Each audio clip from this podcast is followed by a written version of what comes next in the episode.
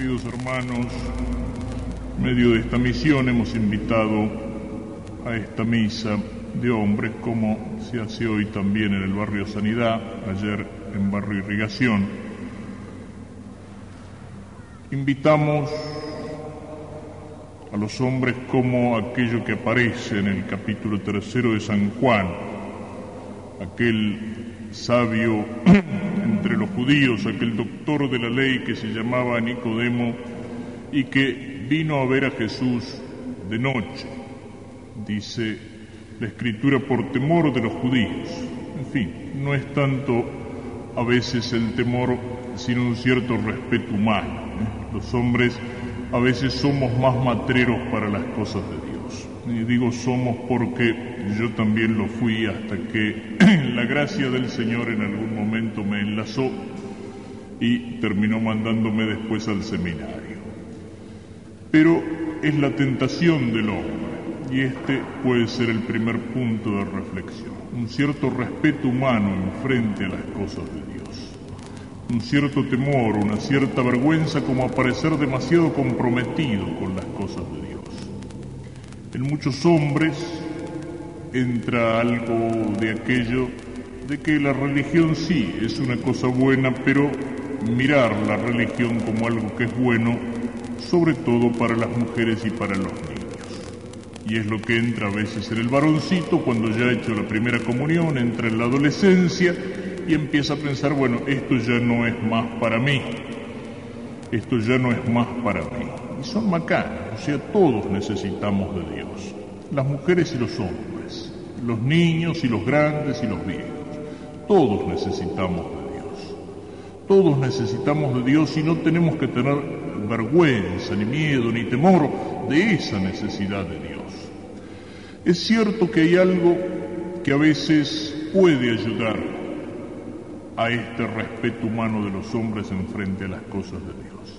Es cierto que hay a veces determinadas representaciones de lo religioso que no parecen hechas ni por hombres ni siquiera para hombres, cosa que la podemos encontrar en tantas expresiones del culto. A veces esas imágenes de los santos, que son como decía aquel tipo que estaba, que se dedicaba, tenía santería, y estaba haciendo una imagen, y entra un amigo y le dice, ¿qué estás haciendo? Y bueno, dice, depende si me sale con barba San Juan y si no María Magdalena. ¿Y cuántas imágenes de los santos nos muestran esa imagen de la religión? Rostros de santos afeminados, Cristos incluso a veces que son como aquello que decía el padre Castellani, mirando una imagen del Sagrado Corazón. Por suerte, nuestra imagen del Sagrado Corazón aquí tiene fuerza, tiene toda la virilidad de Cristo, pero hay imágenes del Sagrado Corazón que dice esas miles de imágenes suavemente persuasivas de que el poderoso fundador del cristianismo era un soncito triste de cabellos rubios y comenta también un poco irrespetuosamente, si quieren, el padre Castellani, dice parecía un labrador polaco con un pimiento morrón en la mano. O sea, unas formas a veces de representación de la religión, el estilo a veces de ciertos cantos, de ciertas sensibilidades, que han cubierto la práctica religiosa con un sentimentalismo feminoide que a muchos hombres puede provocar un rechazo. Y entonces aquello, la religión es una cosa muy buena, pero en la iglesia tienen su lugar las mujeres y los. O lo que entra cuando decíamos en el varoncito que crece, yo ya cumplí. Algún día durante la misión les contaba aquí el caso que me tocó misionando. Eh, en el monte de Entre Ríos, un día que celebraba la misa en el patio de una escuela de campaña y se acercó a comulgar un hombre ya viejón, un paisano de botas y bombachas. A mí me pareció que no se había confesado antes, pero no le dije nada, no le iba a andar preguntando en ese momento. Después de la misa aparece una mujer de esas que siempre andan metiendo la nariz en la vida de los demás y me dice, padre, ese señor fue a tomar la hostia y antes no se había confesado. Entonces sí, lo llamé al viejo y le digo, oiga, don, este, usted antes de tomar la hostia se confesó y me dice, sí, padre, por supuesto que me confesé, claro que sí, ¿cómo no me voy a confesar? Me dice, a ver, espere, en 1925, cuando hice el servicio militar, me confesé. Y bueno, y ahí se, creía que ya había cumplido, que ya había cumplido, ¿no es cierto? Y sin embargo, sin embargo, la presencia la presencia del hombre en la iglesia, la presencia del hombre en las cosas de Dios es sumamente importante. El testimonio del Padre en la familia, ese Padre que decían los antiguos romanos que tiene que ser en la familia al mismo tiempo rey y sacerdote. El testimonio religioso del Padre en la educación de los hijos, por ejemplo, y sobre todo de los hijos varones esa educación que se da no solamente con las palabras, porque el chico cuando ve que papá dice una cosa y hace otra, con lo que se queda es con lo que papá hace y no con lo que papá dice. Y sobre todo el hijo varón tiene que encontrar la primera imagen de Cristo en el testimonio cristiano del Padre. Y si eso no existe en la casa, eso no se reemplaza con tanta facilidad. No lo reemplaza el catecismo, no lo reemplaza la parroquia, no lo reemplaza la escuela, aunque esa escuela sea un colegio religioso. No lo reemplaza. El testimonio cristiano del padre en la familia es irreemplazable. Y a veces piensan los padres que la educación cristiana de un hijo, bueno, eso es cosa de la mujer, eso es cosa de la mamá, otro día también lo decía por aquí, cuando a veces uno convoca una reunión, ¿eh? el párroco o, los catequistas, dice, vamos a hacer una reunión con todos los padres de los chicos de primera comunión y mandan la invitación. Y padres quiere decir los dos, el papá y la mamá, pero resulta que después llega el día de la reunión y uno mira a los asistentes a la reunión de los padres de los chicos que van a hacer la primera comunión y se pregunta, pero acá qué pasa, ¿son todas viudas o todas madres solteras? Porque hay 50 señoras y un solo padre que está ahí perdido, bendito entre todas las mujeres, perdido como perro en cancha de sin saber qué está haciendo ahí adentro, ¿no es cierto? Este, no puede reemplazar un catecismo, ni una parroquia, ni un grupo juvenil, ni un colegio, ese testimonio de la palabra y del ejemplo que un padre tiene que dar.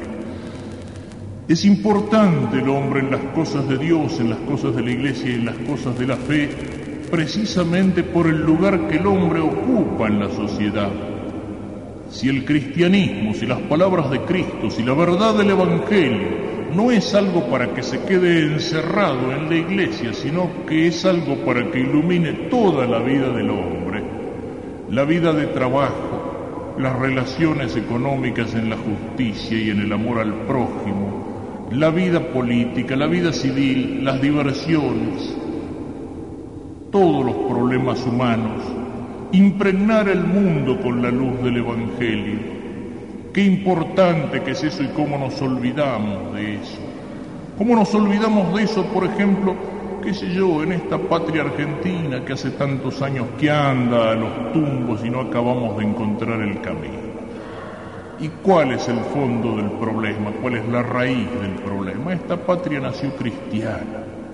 Esta patria nació cristiana, nació con aquellos que vinieron con la cruz de los misioneros y con la espada de los conquistadores a ganar un continente no solamente para el rey, sino para Cristo, sobre todo para Cristo. Esta patria nació cristiana con los hombres que nos dieron patria, con aquellos hombres como San Martín y como Belgrano, que no tenían ni vergüenza ni temor de dirigir el rosario de sus tropas y de entregar su espada o el bastón de mando a la Virgen Generala después de las victorias. Y los argentinos nos hemos olvidado de que nacimos en una patria cuyos colores son los del manto de la Virgen y esto no es poesía, no es una comparación como cuando la maestra dice los colores de la bandera, el azul del cielo, el blanco de las nubes, la nieve de la cordillera, no, no. El sargento mayor Carlos Belgrano, hermano del general Manuel Belgrano y que era presidente del Cabildo de Luján, escribe, mi hermano tomó los calores de la bandera del manto de la Inmaculada Concepción en su advocación de Nuestra Señora de Luján, de la cual era muy devoto y después nos hemos olvidado que esta patria nació cristiana. Nos olvidamos de Dios. Y cuando nos olvidamos de Dios, ¿qué pasa? Si los hombres desconocen la autoridad de Dios, no hay más autoridad en la tierra porque toda autoridad procede de Dios. No hay más autoridad ni en la familia, ni en el trabajo, ni en el orden civil. Si nos olvidamos del Padre que tenemos en el cielo, de ese Padre que tenemos en el cielo, ¿qué pasa? Que los hombres dejamos de ser hermanos entre nosotros porque ya no somos más hijos de un mismo Padre y empezamos a odiarnos entre nosotros, a enfrentarnos por intereses de sector o de partido, por intereses de clase o por intereses económicos, y llegamos a trampearnos y a mentirnos y a odiarnos y a matarnos entre nosotros, como hemos llegado los argentinos a hacerlo. Y todo eso ¿por qué? Porque nos olvidamos de Dios, porque la luz de Cristo no ilumina las estructuras de convivencia entre los hombres, porque Cristo es el ausente en la escuela, en la universidad, porque la luz de Cristo no ilumina las relaciones de los hombres en la justicia y en la caridad, y el hombre en todo esto tiene un lugar primordial. Pensemos un poco en esto, pensémoslo mirando hacia Cristo. Hoy, en la misa común de la misión, les hacía mirar hacia Cristo, el centro de la vida cristiana, hacia Cristo en toda la plenitud de su verdad, el verbo que se hizo carne, y miraba hacia el corazón de Cristo, hacia el amor de Cristo, todo el amor de Cristo que se resume en su corazón. Qué palabra fuerte, qué palabra maravillosa que es esa palabra, amor, qué palabra grande cuando San Juan quiere darle un nombre a Dios, nos dice Dios es amor.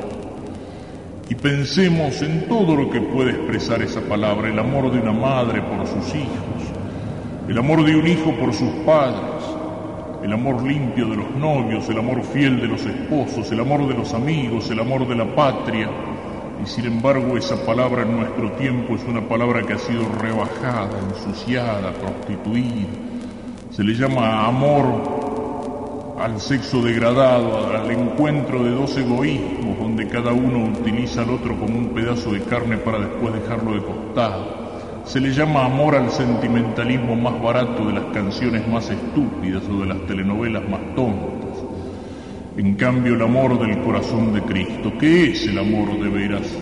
Amar, decía ya el viejo Aristóteles, amar es querer el bien del otro y eso es lo que hay en el corazón de Cristo, el querer nuestro bien. Por eso Dios se hizo hombre, por eso Cristo murió por nosotros en la cruz. Y hoy les hacía mirar como un símbolo del corazón de Cristo, Cristo en el silencio del sagrario, Dios que se hace pan para estar presente entre nosotros, para ser alimento de nuestra alma en el camino difícil de la vida cristiana. El corazón de Cristo clavado en la cruz, el corazón atravesado por una lanza. Hace un rato decíamos, esas imágenes del Sagrado Corazón afeminadas, esos Cristos maricones. No hay nada de eso en Cristo. Es el corazón atravesado y es el corazón coronado de espinas y el corazón ardiente de fuego. Ahí está el amor de Cristo que entrega por nosotros hasta la última gota de su sangre. Y mirábamos el corazón de Cristo también en esas palabras del Señor desde la cruz cuando le dice a San Juan, esta es tu madre, y señala a la Virgen, y en San Juan nos estaba viendo a todos nosotros. No le basta hacerse hombre por nosotros, no le basta quedar presente en el silencio del sagrario bajo las apariencias del pan, no le basta entregar hasta la última gota de sangre en la cruz. Quiere darnos más todavía y nos da lo mejor que tiene su madre para que sea madre nuestra desde el cielo. Vamos a mirar todavía un poco esta reflexión. Mirar hacia Cristo en la cruz que, como lo hemos repetido muchas veces en estos días, nos muestra por una parte la tragedia del pecado y por otra parte lo inmenso que es el amor y la misericordia de Dios. Pero a Cristo en la cruz lo podemos mirar de dos maneras.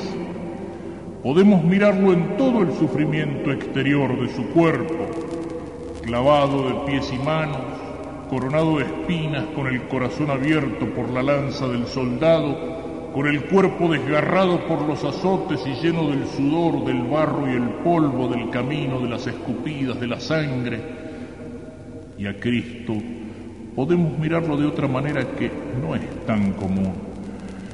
Mirar en su pasión el sufrimiento interior. Cristo no solamente sufre físicamente, sino que Cristo en la cruz por nosotros sufre una verdadera pasión moral.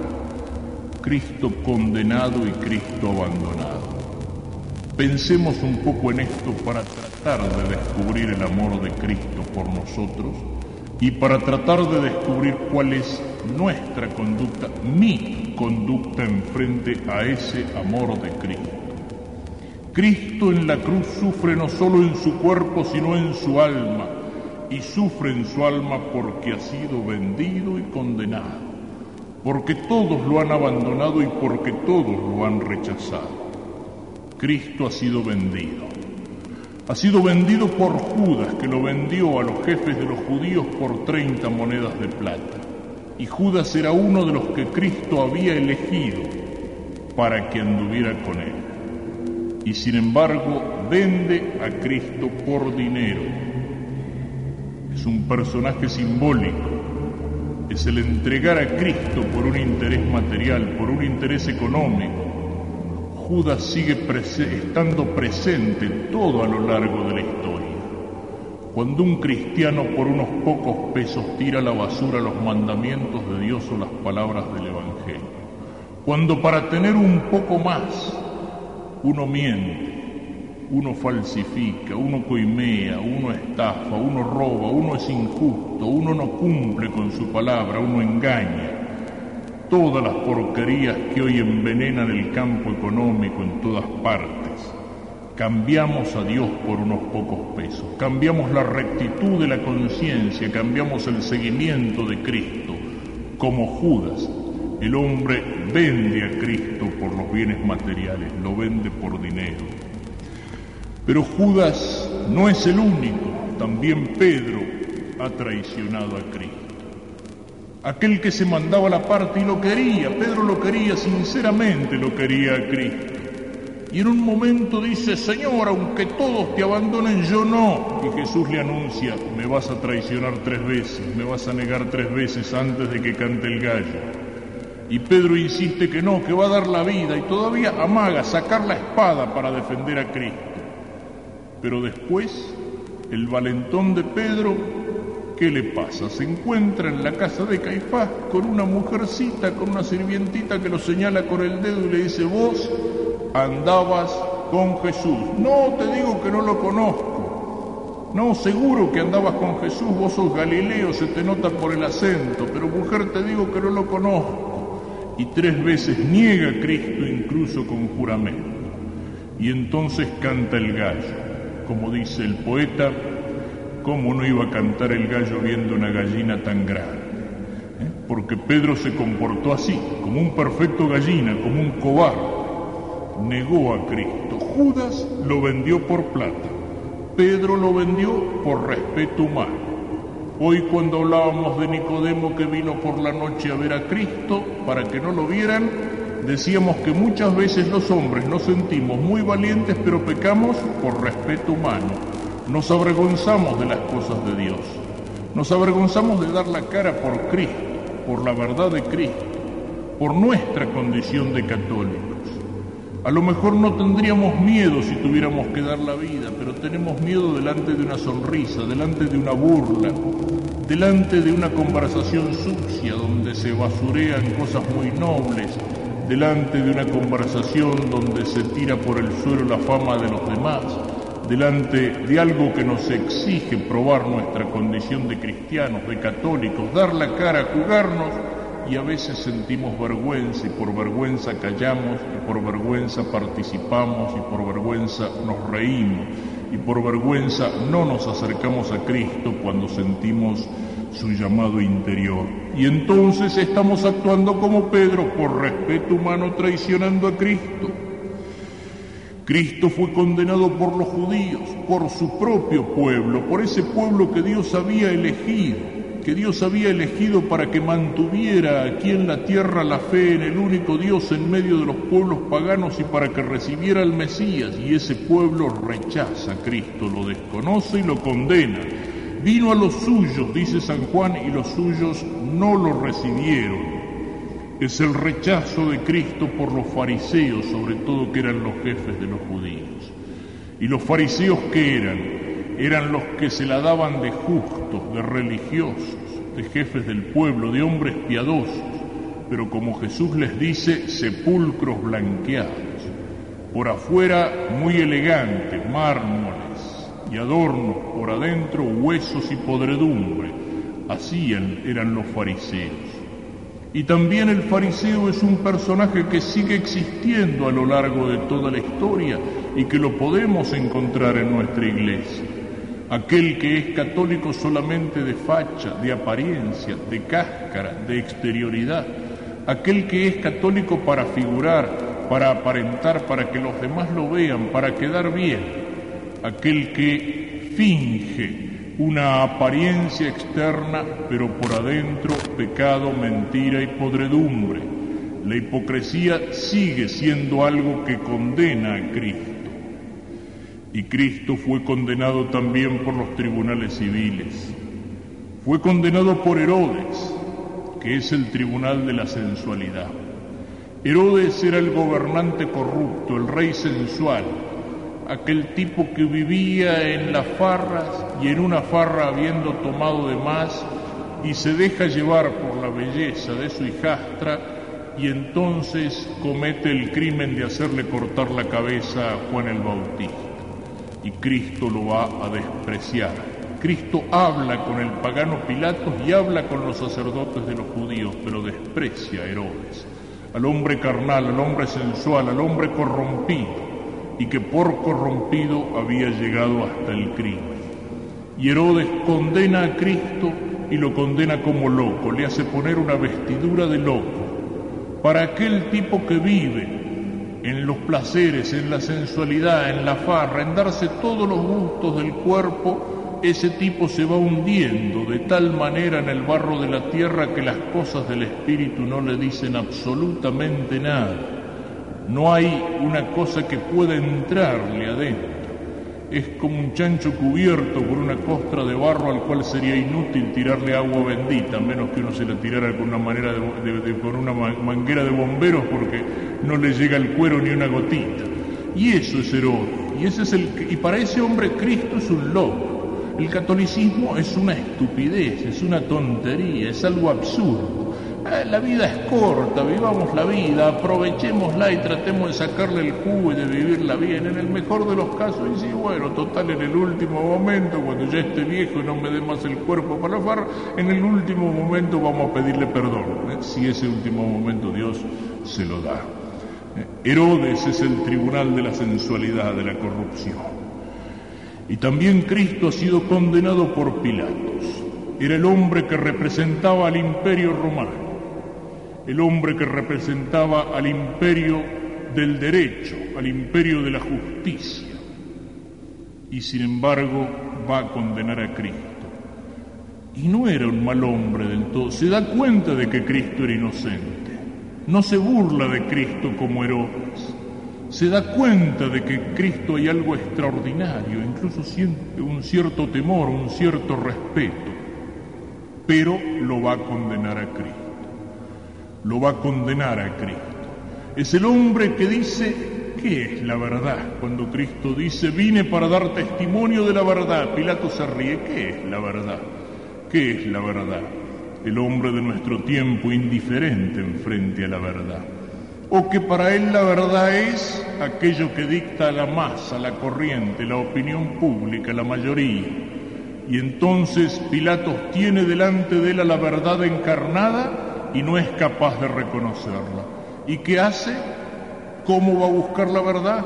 Convoca a elecciones, elecciones custodiadas por las Fuerzas Armadas, con todo el pueblo reunido allí adelante y el pueblo movido por los agitadores, por los demagogos. Y lo hace elegir entre qué? Entre Barrabás y Cristo. ¿Quién era Barrabás? Barrabás era un ladrón y era un asesino. Y entonces les dice, ¿a quién queréis? ¿A Barrabás o a Cristo? Y el pueblo movido por el odio de los agitadores y de los demagogos grita a Barrabás, a Barrabás. ¿Y con Cristo qué hago? Y nuevamente el pueblo elige para el mal lado. Crucifícalo, crucifícalo. Todo el pueblo, dice el Evangelio. Aquellos que habían acompañado a Cristo. ¿Qué había hecho Cristo por ese pueblo? Enseñar la verdad, hacer milagros, curar sus enfermos, alimentarlos con el pan multiplicado milagrosamente. Y ese pueblo lo había aclamado el, cuando entra el domingo de Ramos en Jerusalén, lo había aclamado como rey, como salvador, como triunfador, y ahora está allí cargado de odio, gritando, crucifícalo. Soy inocente, dice Pilatos, de la sangre y el pueblo dice que la sangre caiga sobre nosotros y sobre nuestros hijos. Y Pilato se lava las manos creyendo que al lavarse las manos puede lavarse la conciencia. Es el hombre que también sigue existiendo. Es el hombre cobarde y que por cobardía es incapaz de jugarse por la verdad y de jugarse por la justicia. Es el hombre que teme a la opinión de la mayoría es el que niega a Cristo por la opinión pública, por la multitud, por la masa, por la moda, por el rebaño. ¿Qué vigencia que tiene eso en nuestro tiempo? ¿De qué manera esa opinión masificada y envenenada por los medios de comunicación? ¿De qué manera la moda nos arrastra? ¿De qué manera en nuestro tiempo a veces hay un solo temor que es el de ser distinto? Que es el de no dejarse llevar por el rebaño, el de no dejarse llevar por la moda, por la opinión de la mayoría fabricada artificialmente y envenenada por los demagogos. ¿De qué manera existe ese temor? Y entonces cuando nos dejamos apartar de Cristo, porque nos arrastra la corriente de la moda, porque nos arrastra el ambiente, porque tenemos miedo de que nos miren como un bicho raro, como alguien que nada en contra de la corriente, como un tipo que está superado, fuera de época, aferrado a tabús de otro tiempo y todas esas estupideces, entonces como Pilatos nos lavamos las manos y como la multitud condenamos a Cristo. La cobardía de Pilatos y la pasión de la multitud movida por los demagogos. Pensemos en esto mirando a Cristo.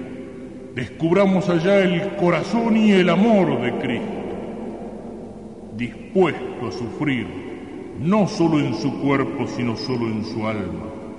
Vendido por Judas, el dinero, traicionado por Pedro, la vergüenza, el temor, el respeto humano, condenado por los judíos el fariseísmo, la cáscara, la hipocresía, condenado por Herodes la sensualidad, por Pilatos la cobardía, por su pueblo la moda, el ambiente, la corriente, lo que todos hacen. Y junto a Cristo clavado en la cruz, solo un pequeño grupito.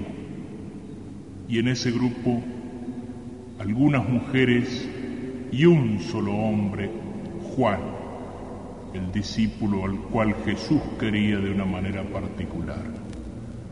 Sintámonos allí con Juan, junto a la cruz, porque cada uno de nosotros puede decir yo he vendido a Cristo por interés, me he callado por respeto humano, he sido católico de apariencia o de cáscara, lo he traicionado por el dinero o por la sensualidad, he sido cobarde o me he dejado llevar por el ambiente y por la moda. Solo Juan, cuando alguna vez, una vez en un retiro de mujeres, les predicaba sobre la resurrección y las apariciones de Cristo, y les decía, ustedes saben por qué Cristo se apareció primero a las santas mujeres dicen que es porque en aquella época no había diarios y quería que la noticia corriera más rápido. Y no les gustó mucho, pero después les dije, bueno, tal vez pensemos que habrá sido en premio por su fidelidad junto a la cruz, porque fueron más fieles que nosotros. Y un último pensamiento para esta noche. Volvamos a mirar a Cristo. Cristo es Dios y hombre perfecto. Cristo tiene que ser el modelo de nuestra vida. La vida del cristiano es una imitación de Cristo. Nosotros recibimos en el día del bautismo la vida cristiana como una pequeña semilla, pero esa semilla tiene que crecer para llegar a ser un árbol. Si no se la cuida, si no se la alimenta, eso queda como un arbolito raquítico, se enferma y se muere, no produce flores ni produce frutos. ¿Y cuántos, en cuántos cristianos esa gracia del bautismo ha quedado así, como un arbolito raquítico? Esa vida cristiana nos hace semejantes a Cristo, pero mientras que Cristo, decíamos aquí el otro día, es el Hijo de Dios con mayúscula, es el Hijo de Dios por su propia naturaleza, nosotros somos hijos de Dios por adopción. Nosotros somos los hijos con minúscula, Cristo es el Hijo con mayúscula. Y nuestra condición de cristianos tiene que crecer cuando nosotros nos vamos haciendo cada vez más parecidos a Cristo. Eso es crecer eso es crecer como hombre, porque Cristo es perfecto como Dios y como hombre. Cristo es el modelo de la humanidad perfecta. Cristo es el modelo del hombre perfecto. En todos los sentidos, hasta físicamente. Si nosotros miramos a Cristo en esa maravillosa gracia, don de Dios, que es la sábana santa de Turín que envolvió el cuerpo de Cristo y en el cual quedó impresa la imagen de Cristo en esa reliquia que es como un quinto evangelio y que toda la ciencia moderna que la ha analizado confirma que es un documento histórico y nosotros vemos la imagen de Cristo en esa sábana, es algo que nos da la, la armonía física del hombre perfecto.